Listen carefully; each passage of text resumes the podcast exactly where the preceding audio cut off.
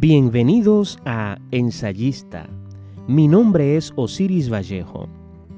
Hoy, en una especie de versión ampliada de la sección de mi librero, hago un recorrido sobre curiosidades de seis libros que he leído y releído y en los que hallo características dignas de mención. No se trata de sinopsis de cada libro, sino de una especie de habla o discurso extemporáneo sobre elementos literarios y extraliterarios correspondientes a estas obras. Comenzamos.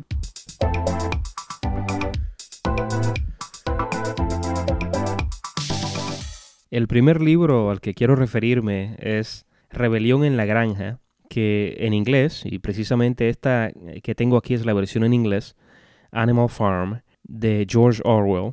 Este es un libro que leí en mi adolescencia y que ejemplifica hasta cierto punto la diferencia que existe entre eh, leer un libro y releerlo. Cuando leí este libro en mi adolescencia, a pesar de que tenía una noción general de las implicaciones de carácter social o sociopolítico del texto, eh, pero realmente no causó tanto el impacto que causó con su relectura mucho después. Es, como se sabe, un libro que explora de manera incisiva las relaciones de poder, una especie de historia eh, psicológica de las falsas esperanzas que algunos segmentos de la población o, o el individuo, en sentido más estricto, pone en algunos falsos líderes y la decepción subsiguiente. Es un libro que subrayé bastante, tanto en la lectura de la primera edición que leí. La primera vez lo leí en español y la segunda vez en inglés. Y eh, está lleno eh, de marcas y comentarios al margen y pone de manifiesto este texto que George Orwell era un cronista excepcional del cuadro psicosocial que pintaban las ideologías de su tiempo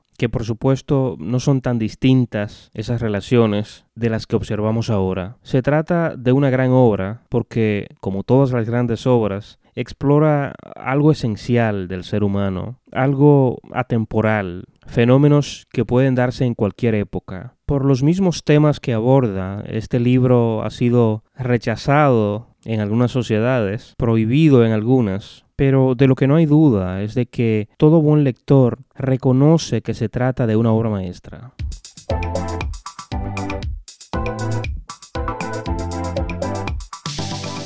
El segundo libro es Soldados de Salamina, del escritor español Javier Cercas.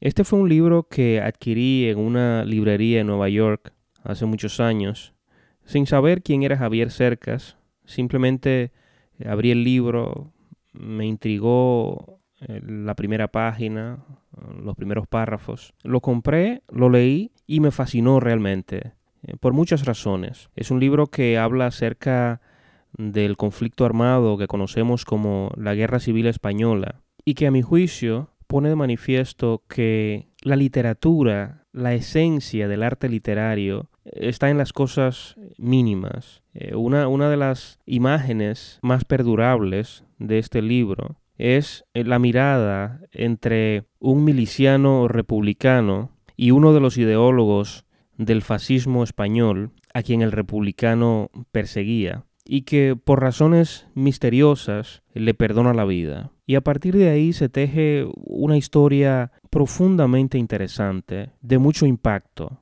El narrador es un periodista que indaga en este tema y quiere encontrar la verdad sobre algunas implicaciones del conflicto y sobre estos personajes que hemos mencionado. Y en general el texto nos comunica la idea de que los episodios históricos, la vida en general, es más complicada de lo que solemos creer. Este fue el libro que hizo famoso, por decirlo de algún modo, a Javier Cercas. A partir de ahí eh, comenzó a ser un escritor reconocido en España y en muchísimas otras partes del mundo. Y Soldados de Salamina es realmente un texto que tengo en alta estima eh, por su carácter profundamente literario, es decir, eh, no se trata de un libro que es meramente un bestseller, que lo es, pero la manera cuidadosa, filosófica, poética en que aborda los episodios y los escenarios sobre los que el autor pone la mirada es algo que aprecio profundamente como escritor y como lector.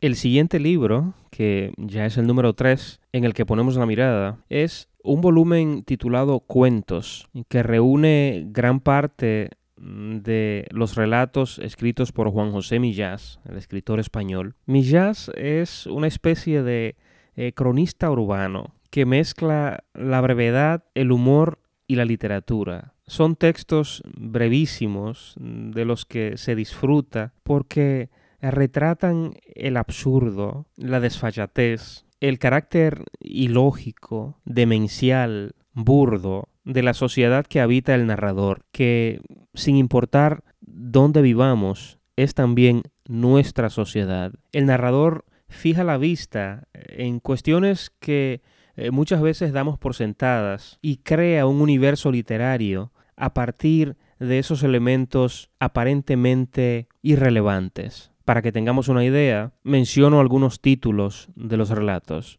El móvil, Están locos, Qué asco, La cucaracha, El hombre de la barba, Fanatismo venéreo, La viuda incompetente, entre muchos otros. Este libro es, sin duda, un humor que apunta al intelecto.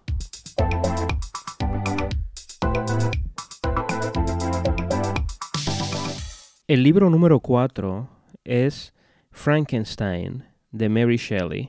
Hace un momento hablé de la importancia de la relectura. Y esto es algo que debo enfatizar con relación a este libro. Este fue un libro que también leí en mi adolescencia y mi comprensión del texto evolucionó o mejoró bastante con la segunda lectura. Pues no solamente por el libro, sino también por las eh, películas que se han hecho con relación a esta historia. Yo estaba, como seguramente estaban otros lectores, eh, prejuiciado con relación a la esencia o el fundamento del libro. Es decir, para eh, poner esto de manera mucho más clara, en las películas, por lo general, el monstruo es este ser horrible creado por el Dr. Frankenstein. Pero en el libro, con una lectura cuidadosa, juiciosa, profunda de la obra, nos damos cuenta también del carácter monstruoso y responsable del Dr. Frankenstein, es decir, no del ser creado, sino más bien de quien crea. Y obviamente,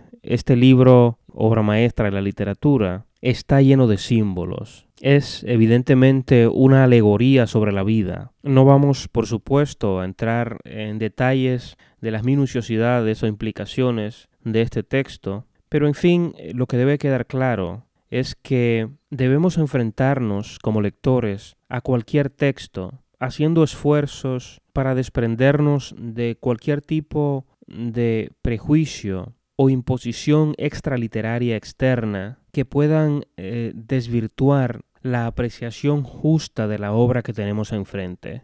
He dicho que en mi caso eh, eso ocurrió debido a las películas que había visto basadas en la obra, pero en fin, hay muchísimos otros elementos eh, de carácter eh, extraliterario que pueden afectar en nuestra visión de una obra determinada.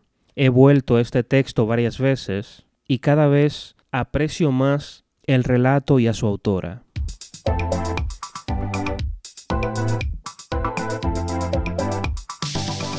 El libro número 5 es Mein Kampf o Mi lucha de Adolfo Hitler. Se trata de la edición inglesa traducida del alemán por Ralph Mannheim y se trata de un libro que es de lectura obligada para el que quiera eh, penetrar en la mente de este personaje histórico. En el libro se ponen de manifiesto sus frustraciones, sus aspiraciones, sus prejuicios, su visión del mundo, que vistos en retrospectiva constituyen un anuncio incomprendido y hasta ignorado de lo que habría de venir. Es decir, este es un texto en que su autor, al describir la sociedad que le rodea, sobre lo que él pensaba de ella, intenta también comunicarnos la inevitabilidad de la tragedia futura. Esta obra o su lectura nos recuerda que al aproximarnos a personajes históricos, ya sean reales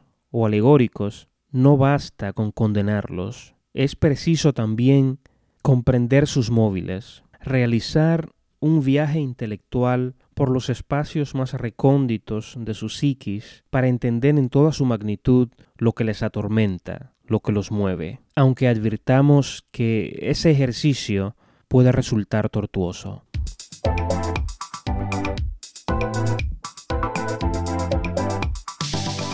El texto número 6 en el que pongo atención es El libro de arena del escritor argentino Jorge Luis Borges. Este es uno de mis libros de relatos preferidos porque aborda temas que considero esenciales en el universo de la literatura. Hay textos o relatos de este libro que abordan temas muy característicos de la obra de Borges, tales como cuestionamientos relativos al lenguaje, y ese es el caso de cuentos como El espejo y la máscara, en que se habla acerca de eh, el concepto de la búsqueda de la belleza, de los límites de la palabra hablada o escrita, y en ese mismo orden, también relacionados con el lenguaje y una aproximación eh, lingüística a la realidad del presente y el futuro, también nos tropezamos con el cuento Utopía de un hombre que está cansado, que eh, esencialmente habla de un narrador personaje que se encuentra con un anciano del futuro, en una zona geográfica indefinida, pero que al narrador le recuerda a Texas u Oklahoma. Y su encuentro con el anciano parece de lo más natural y así se lo hace saber el narrador. De manera que nuestro personaje principal intenta establecer un diálogo con el anciano y ensaya varios idiomas, pero no logra comunicarse con él hasta que al final puede hacerlo en latín. Y así, la interacción del personaje principal con el anciano del futuro nos muestra que en ese espacio temporal el ser humano no solo ha renunciado a las vanguardias, sino también al arte. Se nos retrata una especie de carencia de ideales en que ya poco importa. Para ilustrar esto mucho mejor, cito el caso de cuando el personaje narrador, ya al final de la narración, contempla el lugar hasta el que ha llegado el anciano para poner fin a su propia vida. Y allí se dice, es el crematorio, dijo alguien. Adentro está la cámara letal. Dicen que la inventó un filántropo, cuyo nombre, creo, era Adolfo Hitler. Y ese es el tipo de escenario que traza Borges en este texto, que como ya hemos dicho, es una especie de alegoría sobre los límites del lenguaje, sobre las posiciones absurdas que adopta el ser humano en el presente, que parece ser la base de una suerte de nihilismo futuro.